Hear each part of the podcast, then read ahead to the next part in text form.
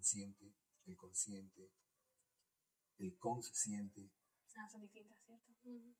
Sabrá también cómo interactuar, cómo darse cuenta de las influencias que existen para el consciente, el inconsciente, la toma de conciencia, el manejo de las emociones del cuerpo físico y todas esas cosas. Me pregunto también si saben cuando dicen qué significa.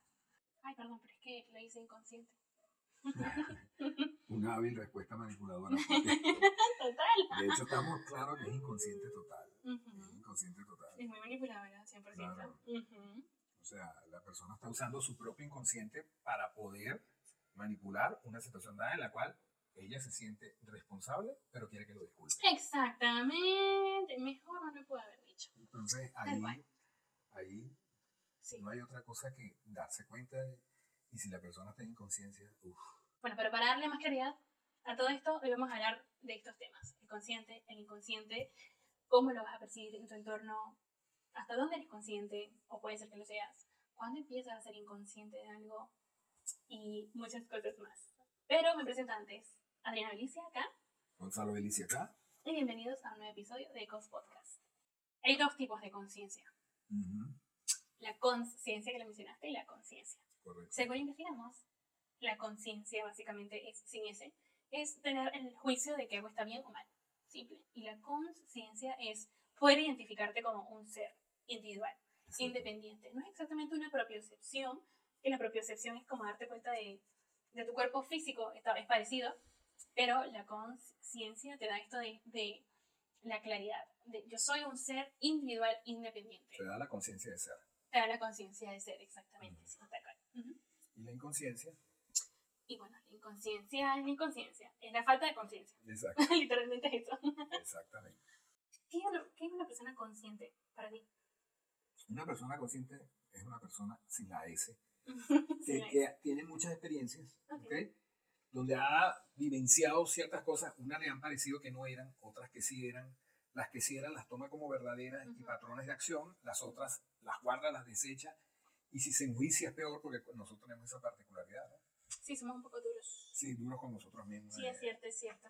Generado por la misma inconsciencia, pero no, claro, entremos todavía y todavía no, no veamos esos males profundos todavía. Pero ahora no.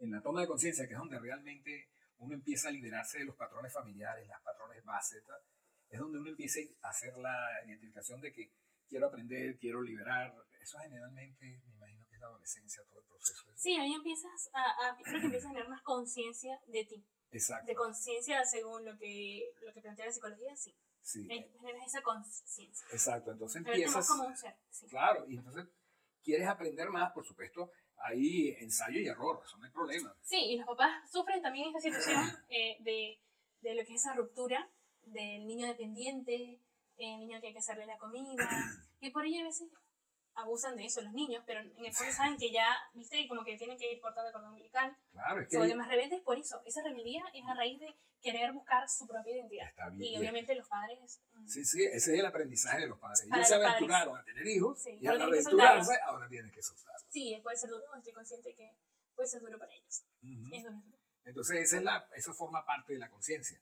La búsqueda, la investigación, la vivencia, sobre todo la vivencia, para que vayas definiendo qué quieres, qué no quieres, pero eso lo defines, o sea, tomar esa conciencia, sí. la defines es viviendo. Tal cual la defines viviendo. Y, la, y los padres tienen que tener la conciencia de que si yo enseñé esto, claro. ¿ok?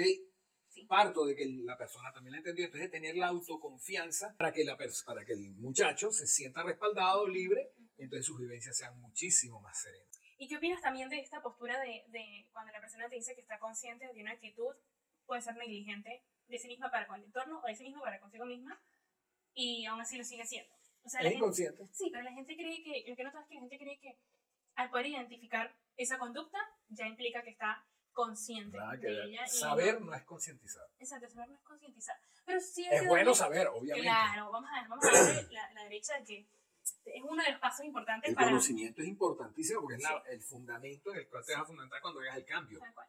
Okay, yo hago el cambio por esta, esta, esta razón, pero primero tienes que darte cuenta de que esto que te están dando sí. es cierto. Es cierto, sí. Y para eso tienes que investigar. Claro, la experiencia. Sí, la experiencia. O sea, cuando tú pasas por bachillerato y por primaria y todo eso, vas tomando conocimientos que te generan una conciencia, digamos, de independencia. De independencia. De independencia, aunque al principio, hasta, hasta segundo año, algo así, todo es recibir, ¿no? Porque te dan comida, te dan dinero, te dan todo. Pero ya los famosos teenagers, eso empieza a la persona a querer él hacer un cambio para empezar a crecer. Esa es ya la toma de conciencia de la búsqueda. No quiere decir que haya claridad absoluta, pero hay la búsqueda. y esa es importantísima, esa es la base. Entonces, que los padres también agarren su cuerda bien agarrada porque para ellos también empieza el proceso que ellos no conocían. De, de, de separación. Tú lo viviste como hijo y le tiraste duro a los padres, a ah, tus padres, no, que no me entienden. que Bueno, ahora te toca lo que tú viviste, cómo tú entiendes y cómo aplicas aquí. Para darte, porque ahí estás haciendo conciencia tú también. Y ya está, entonces es un aprendizaje continuo que a la larga se debe transformar en conciencia de cómo funcionan las cosas. Sí, sí, sí, tal cual. La aceptación es el primer paso que te va a dar eso, aceptar que las cosas son, son, son como son. Sí, bueno, eso parte también de la conciencia.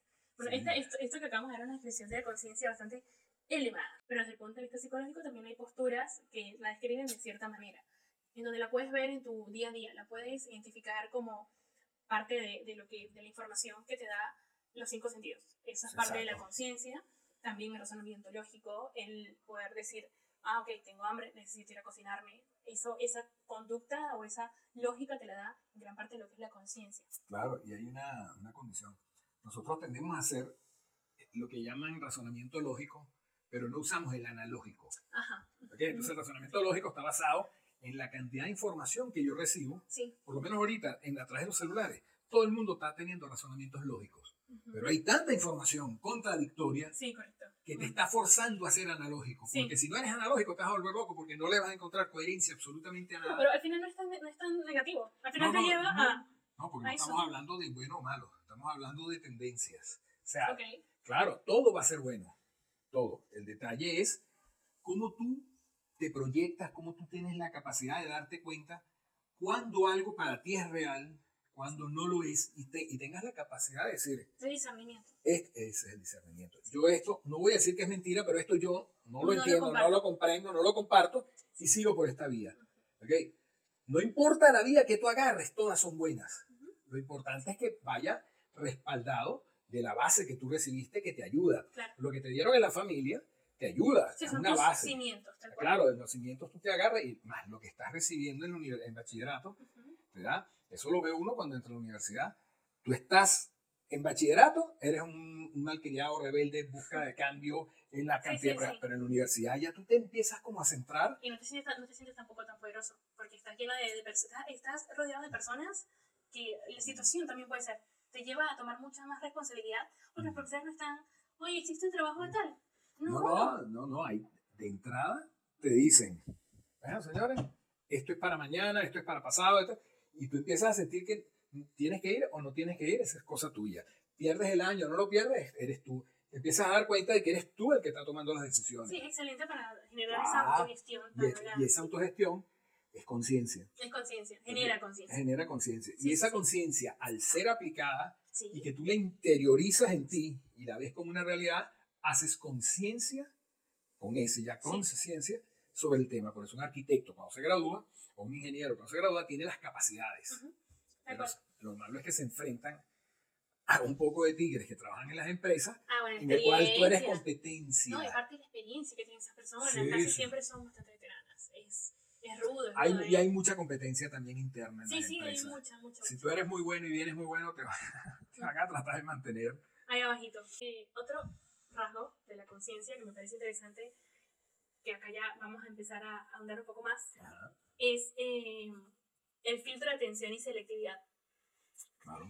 Que eso es lo que estabas diciendo ahora, que usa mucho razonamiento lógico, las personas al consumir el teléfono, porque el consciente está filtrando constantemente información hacia el inconsciente, pero está seleccionando, esa es la parte interesante, la que selecciona, porque hay muchos elementos alrededor de la información que estás consumiendo, o del televisor, o la computadora, el video, lo que sea, y tú dices, ok, me quedo con esto. Ojo, también puede ser auditivo. No, nada más visual. Puede ser auditivo y la persona dice, ok, me quedo con esta parte o este ritmo de la canción o con la letra o con... Todo eso es el consciente que está buscando reducir reducir claro, el montón claro, de información. El, el, cerebro quiere compactar para poder asimilar más. Claro, exactamente. Es como... O más rápido, no sé si más, pero sí más rápido. Claro, al, cerebro le, al, cerebro le, encanta. Bueno, al cerebro le encanta lo rápido y a uno, que también está trabajando con el cerebro, le encanta lo rápido. Sí. Te lesionas a veces, puede ser mental o emocional o intelectual, pero... Es problemático, sí. Porque te hace una percepción de realidad totalmente falsa porque las cosas toman su proceso, su tiempo para que se creen. Pero todo esto que no filtraste de forma consciente se va para atrás. En el inconsciente. Se va para el inconsciente. Y ahí al final lo que va a ocurrir es que tu vida va a ser controlada por el inconsciente. claro. Que acá es donde entramos, empezamos a adentrarnos más en las aguas profundas. Aguas turbias. Sí, de quien gobierna tu vida realmente. El inconsciente, no es el consciente. Claro, porque el inconsciente maneja el noventa y tanto por ciento de la información. Sí, tal cual. Y el, y el consciente tiene data informática que tú has aceptado que tiene relación a esta, y entonces el inconsciente va a empezar a drenar, sobre todo durmiendo, información para acá para motivarte. No le importa el inconsciente bueno, malo, regular, nada, para la búsqueda de todos los datos que él tiene que sacar, que tú aceptaste puesto que entraron. Tal cual. Entonces, ese proceso forma parte de la vivencia. Eso es, y tú vas a seguir siendo selectivo siempre. Por eso aprender a vivir es excelente. Pero lo que tú dijiste, o sea, aprender a vivir o sea, vísteme lento que voy deprisa. En, un, en un momento, sí, en, un, momentos, momentos, no todo, pero hay momentos donde siempre no, en, eso. En las emergencias tú trabajas por el inconsciente. Sí. Instinto y inconsciente. la probabilidad de éxito es muy grande por el instinto. Sí. Sí, sí, sí. Si es correr, si es pelear, si es responder. A veces uno está en un examen y tú no estás seguro, pero estás apremiado por el profesor. Es la nota y tú dices, me voy a arriesgar con esto porque es lo que yo creo que está ahí. Y también pasa que en el mismo ejemplo del examen leíste algo y por ahí viste por alto otra cosa y cuando ves el examen te sale esa otra, esa otra cosa y le leíste por encima pero te acuerdas. Exacto. Viste, te dices, mmm, recuerdo que esta, ¿cómo recuerdo? Esta fórmula era... O también me pasa mucho que estoy viendo algo, no sé, ponerle mecánica cuántica, una cosa que yo no soy estudiar, pero bueno, me he leído cosas y de pronto dicen, porque la unidad de medida es, y yo digo, tal, ¿Cómo yo sé eso? Bueno, mi inconsciente quedó, después de haber leído tantas cosas, la eso tiene está, grabada. Está guardado, sí, me ha pasado un montón de cosas, un montón de veces eso. y digo, que loco, el inconsciente es un montón de información. Todo lo maneja. Todo, todo. Ahora vamos a hablar cómo es que tu realidad está totalmente moldeada por tu inconsciente y no tanto por tu consciente. Claro, por lo que veníamos diciendo. O sea, el consciente siempre tiene cara, este, estímulos, ¿ok? Sí que van subiendo hacia el inconsciente y tú no lo sabes. Sí, sí, sí. Cuando tu inconsciente encuentra un canal de salida, claro. él agarra esa autopista y se va hacia el consciente. Sí, sí, sí. El consciente entra en duda, no sabe qué pasó, pero ya está rodando. Entonces empiezas tú a tener que hacer una prueba o una vivencia o algo sobre eso. Por eso es que es tan bueno cuando la base estructural del aprendizaje, los primeros siete años, tienen una base que sea sólida para ti como persona. O sea, que no sea que los papás crean que quedó bien sino que tú lo hayas asimilado como base para ti, porque eso va a ser ya para tu vida. Ahí es donde la persona agarra la batuta y es capaz de seleccionar, probar y hacer situaciones donde tú eres selectivo, a pesar de que el inconsciente es el que está mandando, pero el inconsciente es el que está estimulando a la evolución. Sí, también, lo hace de una forma bastante a veces macabra, pero a lo que voy con esto es que del, del crear, la, más adelante. De, de crear la realidad es que la gente dice tipo, no, esto me ocurrió y esto me pasó y eso no, imposible que yo lo haya creado. Cuando se dice que se creó, no nos referimos a que tú dijiste, mm, voy a poner la puerta ahí, no conscientemente, pero sí eliges cosas resonantes a tus patrones inconscientes, que es algo importante para acotarte el inconsciente, las creencias. Todos creemos que las creencias están en tu parte consciente y no. Realmente no. Hay una película buenísima que es Inception. Eh, ¿Cómo se llama esta? El origen que sabe Leonardo DiCaprio que tiene a su esposa. Bueno, voy a hacer spoiler en este episodio. Si no la viste, entonces. No importa. Me puedes poner silencio. Eh, ocurre lo siguiente: él se sentía muy culpable, muy culpable, porque la esposa se suicidó. ¿Pero qué tiene que ver él con este suicidio? Bueno, resulta que él, cuando viajó, porque ellos, contexto, ellos hacían viajes al inconsciente del otro, o sea, uno prestaba su mente para diseñar el lugar donde iban a vivir y el otro viajaba ahí junto con el que creó el arquitecto, le decían ellos. Entonces, se mudaban las dos en ese momento y el tiempo pasaba de cierta manera, etc. Pasaba mucho más rápido que en la vida real. Y al final lo que pasó fue que la mujer, la esposa, se obsesionó con estar ahí. Y quería quedarse por siempre. Es mucho más sencillo. Claro, porque tú controlas todo conscientemente, estando en tu mente. Y él dijo, basta, tenemos una vida real, tenemos que hacernos cargo de eso. ¿no? Él fue hasta lo más profundo de su mente, muy, muy, muy, muy inconsciente, y le implantó una idea. Y la idea implantada era, hay que matarse porque para poder despertar tienen que morir en ese sueño. Hay que matarse para poder ir a la realidad. Entonces, como es una creencia, la creencia no maneja un contexto, maneja un hecho. Exacto, una acción. Exacto, es así y ya. Entonces ella despertó junto con él, ella seguía creyendo que seguía en el sueño, porque la creencia es un patrón de conducta instalado sin razón. Y no hay límites. Exacto, es un programa, eso quedó ahí. Entonces, ¿por qué razón se dice que hay que cambiar tus patrones de creencias? Porque tus creencias son las que moldean tus decisiones, tus pensamientos, tu realidad, tu interpretación de tu realidad, tu interpretación de la intención del otro. O sea, es súper complejo. Las creencias son tan fuertes que la gente se mata por ellas. Sí, ¿cuánta gente no muere por ideales? Claro. Casi todo. No, no, el, el, idealismo, el, patriotismo, el patriotismo es una cosa más... Bueno, pero por eso nos, nos, lo meten por los ojos, porque saben que si tú creas un sentido de pertenencia, tú crees, falso por completo, que eso te define. Claro. Es mentira. Bueno, pero así. ¿Cuántas guerras no se han liberado por ideales musulmanes contra católicos, contra protestantes? hablando de ideales que sabemos que son muy fuertes, porque son, en, nuestro, en nuestra percepción, son espirituales de alta pureza que tienen que ver con Dios. Entonces, es sagrado. Entonces, y hace esas matanzas horribles. En la época medieval, el Papa hizo cosas sanguinarias.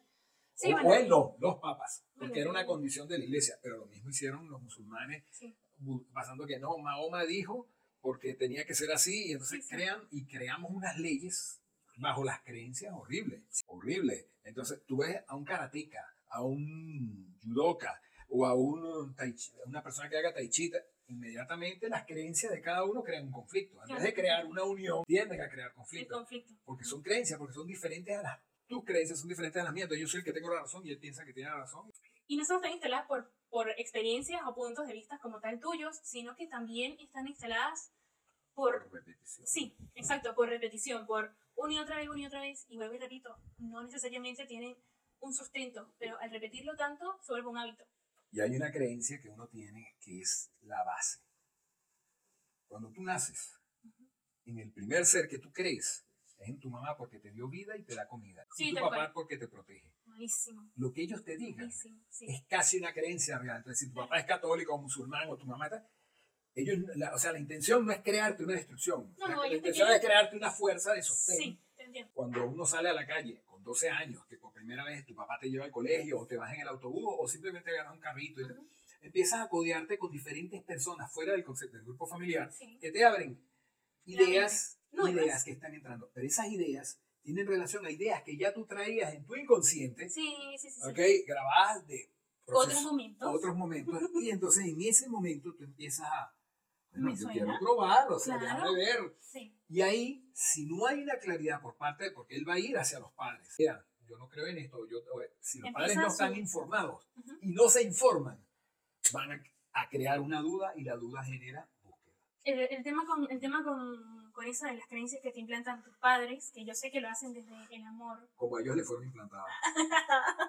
sí, sí, es una repetición, ¿viste? Lo, que, dijimos ahora. No tiene nada que ver con lo que es, sino con la creencia de lo que es. El tema de... de acá vamos a entrar en un terreno delicado, porque el tema de la familia yo soy bastante atípica, vamos a decirle así. No tengo el romanticismo familiar, no lo comparto en absoluto. Soy más, eh, más de humanidad que de familia. O sea, para mí, y creo que muchas personas van a coincidir también, el hecho de no implica que el hecho de que alguien te haya dado luz y demás, y sea consanguíneamente, genéticamente, biológicamente, todo, eh, tu mamá o tu papá o lo que sea, em, no te da como el derecho, como padre o madre, de imponerle, imponerle cosas a tus hijos, ni nada, o sea, en lo absoluto, y yo ahí sí soy, y lo tengo a él como una referencia, esto es para que avale lo que te voy a decir ahora, porque lo vive conmigo. Yo le digo, a mí no me interesa que tú seas mi papá y que junto con mi mamá me hayas criado, totalmente agradecida, pero es que esto no. No. Él sabe que no. O esto sí. Yo no Claro, sobre todo con las ideas. O sea, las personas tienen identidad propia. Y eso les pasa a todos los padres con su papá y su mamá y a ellos con sus padres. Porque todos pasamos por la, por la edad de la rebelión de los 13 a los 18 años, Y todos a la vez nos hicimos rebeldes porque todos defendimos en un momento dado nuestra propia autodescendencia y autoconciencia del proceso. Entonces, o sea, no hay algo que objetar ahí, puesto que todo el mundo tiene el derecho a escoger lo que quiere. Entonces está bien, es aceptar, pero es aceptarla desde el corazón, no es decir está bien y te pones a pelear. No, no, claro, sí, es aceptar que sí existe una realidad individual y que lo que a ti te creó esta creencia no necesariamente a mí me la va a crear. Claro, y también aparte, eh, como yo tengo un ser individual y autónomo, o así te quieres vender por lo menos, tú ya puedes decir, papá, mamá, gracias por esto, eh, simplemente no estoy de acuerdo, ya. Obviamente van a intentar convencerte, porque uno quiere convencer de que hagas tal cosa porque esa es la manera. Bueno, hay muchas formas de hacer muchas cosas, cada quien lo va a elegir según sus creencias y sus sentimientos y demás, está todo perfecto igual, pero no, no se trata de que como tienes la licencia, o sea, no tienes la licencia como mamá o papá de exigirme, de pedirme, ninguno le debe nada al otro, la verdad es que no. Pero hablando, no queremos hablar tanto de la paternidad y la maternidad, eso será para otro episodio, estábamos hablando de la influencia que generan estos en ti, en tus creencias, en tu Lo llaman valores. Exacto, tus valores, básicamente. Otro tema que va muy ligado a lo de la madre y el padre es, ¿por qué creen que nosotros, a nuestros padres, siempre los creemos inconscientemente como unos creadores? Dios no es nuestro creador, son nuestros padres. Para nosotros es así. Entonces, esto maneja algo, esta información la maneja el inconsciente y la maneja a través de la simbología, que eso es un tema que queríamos tocar también, que es muy interesante. Es muy interesante porque te va a dar luz y vas a entender muchas otras cosas. El inconsciente se maneja a través de simbología, no, no, es como el consciente, no es como el consciente, que el consciente maneja más estructura. El inconsciente es tal cual un océano. Es un océano de ideas, de ideas que tienen formas que el inconsciente mismo le dio. Que son símbolos personales de, del inconsciente. Claro, como no hay algo concreto en sí como tal, em, se maneja a través de símbolos. Por eso es que tú ves que en los sueños sueña, no sé qué, un elefante estaba dándole de comer a tu otra mascota y de pronto le salieron alas a la mascota y se fue, a nadar. O sea, una cosa que dice, what the fuck, no tiene sentido esto. ¿Por qué? Bueno, porque resulta que eh, la mente, el inconsciente, se maneja a través de simbología. Todo a nuestro alrededor, todo, todo es simbología, todo, todo. Algo que aprendí con un libro que a mí me encantó, que se llama Un curso de milagros, se lo recomiendo, está full de ejercicios para desprogramar la mente y reprogramarla. Creo que el primer ejercicio era el empezar a asociar cómo lo que tú crees que algo significa realmente no es. Y daba un ejemplo, como por ejemplo con la mesa. Te decía, ¿qué es la mesa? La mesa no es un artefacto rectangular o circular de madera con sillas, no. La mesa es el lugar a donde yo voy y me siento con mi familia. ¿Y cómo? Donde me reúno con mis amigos, donde me junto con mis tíos, con X, con mi, empresa, con lo que sea. la, mesa representa el lugar donde tú comes, donde tú compartes. Esa es la mesa. Si a ti te quitan la mesa, te quitan para compartir, el lugar para compartir, te quitan el momento de comida, te quitan todo eso. A ti no te quitan algo de cuatro patas de madera, te quitan lo otro. El símbolo. Exacto, te quitan el símbolo. Y todo en nuestra mente es símbolo. Algo que aprendí a hacer casi siempre era, después de que como que se me hizo mucho más claro eso, empecé a afrontar mi vida de otra manera. Me pasaban cosas, o bueno, yo pasaba por cosas, o me enfrentaba a algo, lo que sea, y tenía que renunciar a algo, o tenía que adquirir algo, y me daba miedo, o una u otra. Decía, ¿por qué tengo miedo de, no sé, de dejar de hablarle a, este amigo? ¿Qué simbolizan en mi vida? Empecé a preguntarme eso, empecé a relacionarme así con las cosas. Y me di cuenta que tenía mucho más sentido, era mucho más fácil, porque me daba luz. Podía comprender que, claro, no quiero soltar a Pedro de mi vida porque Pedro simboliza una parte clave de mi infancia. Y si lo digo adiós a Pedro, es como decirle adiós a mi infancia. Y en el fondo no quiero decirle adiós a mi infancia. Es súper profundo, pero es mucho más sencillo soltar o seguir con las cosas o ir más hacia adelante si empieza a ver la simbología en todo. ¿Por qué me enoja tanto ponele, que me hayan sacado el detergente de la cocina? Porque el detergente me da rapidez para lavar, no tengo que hacer un jabón, no tengo que salir a comprar el jabón porque me limpia los platos. Por eso. Por eso es que me enoja que hayan tanta gente. Más allá de eso.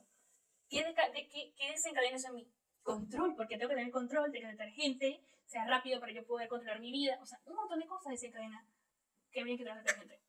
Entonces, todo eso, cuando tú empiezas a ver que la simbología está en tu día a día, puedes afrontarla de otra manera. Todo es simbología. Inclusive en el consciente también hay simbología. La única diferencia es que el consciente, por, dividir las cosas de forma dual de bueno y malo, entonces las cataloga. El inconsciente, y el inconsciente no, el inconsciente simplemente, aquí está y esto representa. Más nada. Ahora, como tú lo interpretes, interpretes esta simbología, es lo que te da, oye, no entiendo, fue malo, me hicieron esto, o no me hicieron, o... Pero esto da la conciencia como lo definí al principio. Sí, la conciencia, la de bien y mal. Entonces, ahí hay que ir un poco más al inconsciente y, abrirse al inconsciente y decir, ¿qué es lo que yo interpreté de esto? Uno. Y en la aplicación, ¿por qué lo defino como bueno o como malo? Claro. Ahí es donde viene el, primer Sí, el choque. Y, ahí empieza a haber un sinfín, un efecto dominó. Que viene impresionante. De un montón de cosas que tú dices, ah, mira, resulta que me acuerdo de cuando mi mamá me gritó cuando tenía dos años y eso me hizo pensar que los gritos significaban que, no sé, conflicto y no quiero más gritos porque mi mamá es re, complicado. Es impresionante, es impresionante. la simbología es, claro, y, y, de hecho, todas las grandes investigaciones que se están haciendo ahorita, ahorita todo le meten simbología. Todo, todo es simbología. Todo, o sea, no es solamente que es simbología, sino que además la meten y la manipulan. Ah, para, para no. Entonces, manipular la simbología te vuelve loco. No, sí, sí, rompe la mente de alguien. Vi en TikTok el caso de una mamá que publicó que su hijo estaba viendo una serie en Netflix. Mm. Y esta serie en Netflix, el niño no sé si sabe leer, la verdad no, sabe, no sabría decirte, pero en el canal de los niños, en todos los, eh, todas las series, en cualquier episodio, no importa, había un mensaje que decía, Jesús no existe. Yo, aclaro, yo no practico ninguna religión, la verdad, pero el tema con esto es que yo me, me, me, horroricé porque acá lo que estaba atacando es la... El mensaje subliminal. Es la simbología. sí, pero es la simbología. Porque Jesús, el niño lo sepa o no, cuando se adentre a la sociedad, se va a dar cuenta que Jesús representa divinidad, conexión a cosas eh, inexplicables, a milagros, a un montón de cosas, y va a decir, ah, pero algo me dice que esto no es así, por el mensaje que leyó cuando era pequeño, porque no existe, es irreal. Entonces, al tú afirmar eso, sin ningún contexto, lo que hace es destruir el símbolo de lo que representa ese ser en la sociedad más que todo. Bueno, la venta de Nestí se disparó por una publicidad venezolana en los años 70, 80, donde el señor está trabajando en el tejado, mi amor, ¿estás cansado si quieres un Nestí? El hombre se ha tomado el Nestí y se va para atrás y cae con el Nestí en una piscina. Entonces, sí, es, asociación. Es una asociación de frescura impresionante. ¿Y las ventas de Nestí? se desaparecieron en el universo. O sea, fue que, pero impresionante. Nestí es una bebida, es como papelón con limón. Es como papelón pero con té. Yo lo, tomé. Sí, todo, todo el mundo tomaba ya Yo lo tomé, lo tomé, pero no, me acuerdo si era, era papelón con limón, ¿no? Era durazno y limón. Claro, pero sí alusión a eso. Sí, sí, sí, igualito, pero era lo refrescante. Igual que cuando te, las publicidades por la Pepsi Cola, frita así, y cuando te, te, ponían la cerveza porque la publicaban y te la ponían vestida de novia, que sale blanquita, entonces tú veías a la gente y dices, wow, ¿qué es esto? Eso, que lo llaman subliminal, no es otra cosa que lo que estábamos hablando, el símbolo. El símbolo. No es, ahí no, no sé si era polar, no, importaba el símbolo. Había una publicidad en Venezuela donde una cerveza presentaba la publicidad con una muchacha bellísima que no se le veía la cara. Y todo el mundo, por verle la cara, veía la publicidad como loco. Entonces, porque están trabajando casualmente justamente lo que te, el símbolo de lo que representa. ¿Y qué representa? Placer, disfrute, goce belleza, logro. Y también, y también esto de incógnito, de, de seducción. Eh, claro, se, esa publicidad tiene un nombre, ¿sabía el nombre? Seducción subliminal. No, no, no, no. La, la forma, esa forma de publicidad tiene un, nombre, ah, tiene un nombre, no me acuerdo. Pero bueno, sí, era esto de, de seducir a través de la, de la de lo oculto, vamos a decir, bueno, prohibido, se podría decir. Y una, una publicidad de una moto que, que me encanta muchísimo, pero a ti te dicen, puede ser la moto más rápida, más lenta y todo, pero te la ponen en televisión a competir con Ferraris, con Fórmula 1. Cuando tú estás viéndolo, tú dices, wow, lo que representa, sí es verdad. Entonces, todas esas imágenes, a lo mejor los Ferraris iban a meterle media máquina para que la moto pase, porque es una publicidad, pero, pero vende. Entonces, así como vendes una imagen de, de, un refresco o de un vehículo, vendes también la imagen de una persona o vendes la imagen de una deidad. Sí. Y eso queda grabado y eso es una, una creencia muy fuerte. Hay una, una tribu y había una tribu que hacía estos ritos de pasos. Estos ritos de pasos que son rituales, los rituales trabajan todos, todos con simbología, todos, porque van directo al inconsciente y se van a implantar ahí. Estos ritos de paso lo que hacen es que eh, la mamá y el hijo para simbolizar o, o hacer ver o hacerle creer al mismo hijo que ya es grande, van a ser como una separación, en donde lo separan de la madre y él tiene que luchar contra una bestia, un león, un tigre, algo. Y eso, el, el lograr vencerlo, va a hacer que ella pase a ser hombre. Es más, en, en Tarzán lo hacen. Sí. En Tarzán, la película, hacen esto de que él pelea con el tigre o con, con el, Con el leopardo era, leopardo. el leopardo era. Pelea con el leopardo. Cuando él logra matarlo, es que dice, todos dicen, wow, esto es un hombre. Este está listo. Ya, exacto, ya está listo, ya pasó de ser niño a ser adulto. ¿Por qué? Porque esa es una simbología y esa simbología va directo a, a- a la- al rompimiento de lo que es el vínculo de codependencia, no de afecto, con la familia. Entonces, todo en este mundo, todo está rodeado de simbología. Una vez que ustedes entienden esto y lo llevan a la práctica, se van a dar cuenta de cómo hay un montón de cosas que puedes darle la vuelta muy rápido y que no te controlen tanto porque dices, ah, esto simboliza para mí, para Adriana, tal cosa, facilidad, practicidad, o simboliza, no sé, desdén o lo que tú quieras. Pero entender la simbología te va a abrir paso a enfrentar situaciones con mucha más seguridad. Claro, y lo mismo te pasa en las empresas. Yo he estado a veces como empleado y otras veces he estado como gerente. Y es impresionante. O sea, si tú logras captar lo que simboliza para un empleado tal detalle Sí, y tú lo estimulas, sí, ese empleado se siente bien porque estás dándole por el simbolismo más fuerte de él. Claro. Y puede tener muchísimo logro, pero si se lo niegas, lo destruyes. sí, Entonces los simbolismos igual pasa al revés. Cuando tu jefe capta un simbolismo tuyo que para ti es importante y este lo niega, claro. ya tú empiezas a tener conflictos con tu jefe Sí, y eso con tus amigos igual. O sea, el simbolismo es la, la fuente de grabación en el, en el inconsciente y el inconsciente maneja muchísimo el, el proceso. Cuando tú estás en el proceso, hablando como estábamos ahorita, entre el inconsciente y el consciente, cuando tú logras trascender el consciente, que empiezas a hacer más cosas por ti hacia adentro de ti y ya no depender del medio exterior y logras generar conciencia, el simbolismo va a estar igual, pero la forma de interpretarlo va a ser desde otro punto de vista y tú lo vas a usar a tu favor. Y entonces ahí tú tienes un éxito muchísimo más agradable, es muchísimo Sí, sí, más sí. asertivo. Y yo creo que uno de los últimos puntos que vamos a tocar eh, es el de el pase libre por haber tomado una actitud o haber dicho algo de manera inconsciente. Tipo, fue inconsciente, o sea, no me di cuenta, perdón. Y lo repite otra vez, y volvió a ser inconsciente, y volvió a ser inconsciente, y volvió a ser inconsciente una y otra vez. Bueno, en derecho, que se lo dije a mi papá, yo soy un poco dura y incluso si soy yo eh, la que mete la pata, totalmente, también lo soy.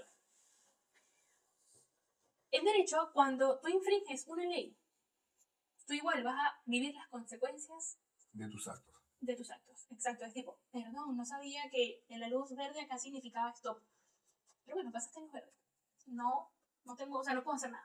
Tú igual vas a sufrir las consecuencias de eso. Pagar Por la multa y todo. Exacto, te toca pagar multa, lo que sea. Bueno, en la vida es igual. El universo, Dios, la vida, no dice, ah, que como era inconsciente de su propio poder, por eso fue que creó esa realidad tan fea para sí mismo, entonces no pasa nada, eres víctima de ti mismo. No, no, no. La vida dice, consciente o inconscientemente, tú creías que hiciste tal situación o tal acto. Y las consecuencias son estas. Punto. Bueno, ahora tú vas a ver cómo haces malabares con esas consecuencias, cómo tú vuelves esa situación inconsciente en algo consciente para que no vuelva a ocurrir. Porque si tú no vives las consecuencias de tu inconsciencia y te la pasas diciendo, es que fue inconsciente, es que fue inconsciente, es que fue inconsciente, es que fue inconsciente todo el tiempo, me estás demostrando que no tienes ganas de serlo consciente. No, no tiene ganas de cambiar. Exactamente. Y hay un trabajo que funciona que no perdona. Hay una ley que se llama la ley de la causa y el efecto, Exacto. que también se llama eh, principio de acción y reacción. Sí, sí, no es karma, es eso. que Es, también le dicen la ley de karma dharma quiere decir karma causa y, y dharma efecto entonces es la misma ley de causa y efecto Ujú. entonces cuando tú haces algo y tú generas un- una proyección de carga que afecta al medio ambiente el medio ambiente te va a responder de la misma sí, es manera boomerang, es boomerang. entonces ese boomerang tú crees que es una agresión de los demás hacia ti no Sí, es una agresión que tú hiciste y se te está devolviendo hacia ti porque tú la quieres concientizar claro, entonces ahí sí, hay que poner atención y empezar a darse cuenta si algo me está pasando y es repetitivo, tengo que yo generar un cambio para que eso deje de pasar así. Entonces, También- uno tiene que buscar e investigar. También está esta pregunta de, mm, ¿por qué me pasa? O sea, si mi intención, ponele, si mi intención era hacer que mi papá, no sé, se le hiciera más cómodo, eh, no sé, llevarlo al médico X, y realmente lo que hice fue atrasarlo, cortarle la cita con el médico, todo el tiempo, es porque a nivel consciente e inconsciente hay una incoherencia en lo que es la intención. Puede ser que tú conscientemente lo querías ayudar, bueno, en este caso soy yo, puede ser que yo conscientemente lo quería ayudar, pero inconscientemente no. Porque para que algo se manifieste como yo deseo, tiene que haber una coherencia con mi consciente y mi inconsciente. Si se manifiesta lo contrario a lo que técnicamente yo tenía estipulado, quiere decir que inconscientemente no es lo que deseo. Entonces tú dices, pero ¿por qué si estoy trabajando tan fuertemente para que esto ocurra y no se da? Porque inconscientemente no es lo que quieres. Tienes que ver qué es lo que quieres inconscientemente o qué es lo que quieres tu inconsciente para poder darle la vuelta y hacerlo a tu favor. Pero tienes que entenderlo desde el inconsciente, porque la realidad tuya, la que tienes, es incoherente, es porque en tu interior eres incoherente. Por eso tú dices, con esa idea. claro, con esa idea, o sea, con esa idea, vamos a llevarla tampoco muy lejos. Quiero adelgazar y hago mil dietas y no sé qué. También importa mucho desde dónde lo haces, obviamente. Es la intención. Esa es la intención, pero no sabemos desde qué intención está trabajando tu inconsciente para que conscientemente tampoco logres tener el resultado que esperas. Tiene que haber mucha coherencia, por eso es que hay que hacer mucho trabajo de sombra, como decía Carl Jung, que todo esto que hemos hablado, por cierto, ha sido eh, basándonos mucho en Carl Jung, porque maneja mucho el inconsciente colectivo y todo el tema, la simbología, la promueve él, y bueno, nosotros tenemos un montón en lo que él dice, porque hemos visto eh, efectos de sus teorías. Sí, sí. Es que inevitablemente el inconsciente colectivo es... Ese es otro también, porque no es solo inconsciente tú, sino inconsciente colectivo, inconsciente de linaje, es como Sí, el inconsciente colectivo que es el sitio donde tú estás viviendo, donde tú estás desarrollando. El entorno. El entorno. Generalmente, si te sientes bien en el entorno, tú estás con el inconsciente del entorno. Tal cual. Pero si al entorno le está sucediendo algo, inevitablemente tú eres responsable. También. Así estés recién llegado. ¿Por qué? Porque aceptas esa realidad como la realidad verdadera. Entonces, eso pasa en todos los países, en todos los gobiernos, en todo, porque estás en ese proceso y tienes que darte cuenta de cuál es la intención real de lo que tú quieres. Y si tú tienes una intención, tú tienes que generar un cambio si tú no estás de acuerdo. Entonces, tú tienes que generar el cambio. Y el cambio puede ser comunicando, hablando con las personas, hablando por la radio, haciendo lo que tú quieras con las ideas nuevas. Recuérdense una cosa, si hay algo que es difícil, es cambiar una idea sembrada porque la gente se acostumbra a las ideas sembradas. La idea sembrada es lo del cuento del sapo y el agua. Que tú pones un, sapo, dentro de una olla con agua fría, la, la pones en una hornilla en baja, en baja potencia y el agua se va a empezar a calentar poco a poco. no te das cuenta. Y el sapo se va a acostumbrar, acostumbrar hasta que al final se quema. Igual nos pasa a nosotros. Te doran la píldora y después ya no hayas que hacer porque tú lo aceptaste muchísimas veces y ahora te das cuenta. y así es en las relaciones de pareja, las relaciones de amistad, las relaciones de todo. Todo tipo de relaciones. ¿Por qué? Porque uno tiene que acostumbrarse, y se lo dice una persona que a mí no me gusta mucho el conflicto, para que lo sepan. No, me gusta. Pero hay a veces que frentear una situación porque ya es inevitable. ¿Por qué? Porque es que ya yo me estoy sintiendo mal con la situación dada. Entonces yo voy y la confronto puede ser con un amigo, puede ser con la naturaleza, puedo pelear con quien yo quiera. Bueno, confrontar no implica conflicto, es mentira. Tú puedes ir es al revés, confrontar y solucionar un conflicto. Exactamente, tú puedes ir a confrontarlo sin tener que ir agresivo y a caerte gritos. Es más, llegas a ese nivel de quilombo porque no lo confrontaste cuando era. Cuando era. Entonces llegas a ese conflicto porque lo pateaste, lo pateaste. No. Mi Marte en Aries les dice, vayan y háganlo. Ya está. Vayan, vayan y háganlo, puede ser difícil, pero claro. vayan y porque es mucho más, te sacas esa espina encima. ¿eh? Ya Sí, sí, la confrontación en sí no tiene, no tiene conflictos, mientras porque tú generalmente la, a la primera, tú le dices, mira, vale, no me gusta esto, o sí me gusta esto, o vamos a hacerlo de esta manera, sin importar la trascendencia, y como no tiene mucha carga, porque simplemente es un momento dado, eso pasa desapercibido. el, tema es que las personas, bueno, ya no estamos llegando, pero el tema es que las personas piensan que tú ser sutil no eres firme, y mm. no necesariamente. Es un error. Yo puedo decirte de una forma firme y suave que eso no, sin tener que enojarme. Que ese es otro tema que también vamos a hablar en algún momento, de los límites. Más adelante, más adelante. Sí, porque si no, este episodio va a llegar a 7 horas. Y bueno, eso fue todo por hoy. Espero que les haya gustado. Fue bastante sustancioso este episodio. Eh, usen estas cosas, estas herramientas que les di o pruébenlas a ver cómo les va. Lean y me comentan. Lean e investiguen bastante. Lean también, investiguen. Hay muchísimo sobre estos temas y también hay muchísimo sobre cómo ir evolucionando en la búsqueda consciente desde ustedes. Empiecen a ir hacia ustedes. Otra cosa, todas las dudas que ustedes hayan tenido o cualquier cosa que quieran comentar, escríbanlo, coméntenlo. Y nosotros después lo podemos explicar o lo podemos hacer en otro podcast para explicar todo lo que... Con un live si quieren Sí, sí, o en un live también. para explicar y ya, y lo aclaramos. O sea, nosotros estamos empezando a entrar en este proceso y poco a poco iremos profundizando sobre el proceso de conciencia, los procesos de crecimiento evolutivo y todo, hasta llegar a estados bastante más profundos. Y siempre vamos a estar aclarando de que cualquier duda se pueden hacer live para explicar esto. No hay problema. Bueno, recuerden eh, suscribirse, por favor, si les gustó, compártanlo, comenten, como dijo acá mi padre presente, si algo les interesa o les da curiosidad. Y estamos, recuerden que en TikTok y en Instagram nos van a conseguir como Ecos Podcast, podcast con doble S. Eso es todo por hoy.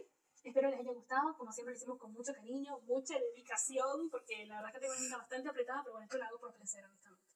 Así que, nada, espero les haya gustado. Como dije hace rato, nos vemos pronto. Hasta luego.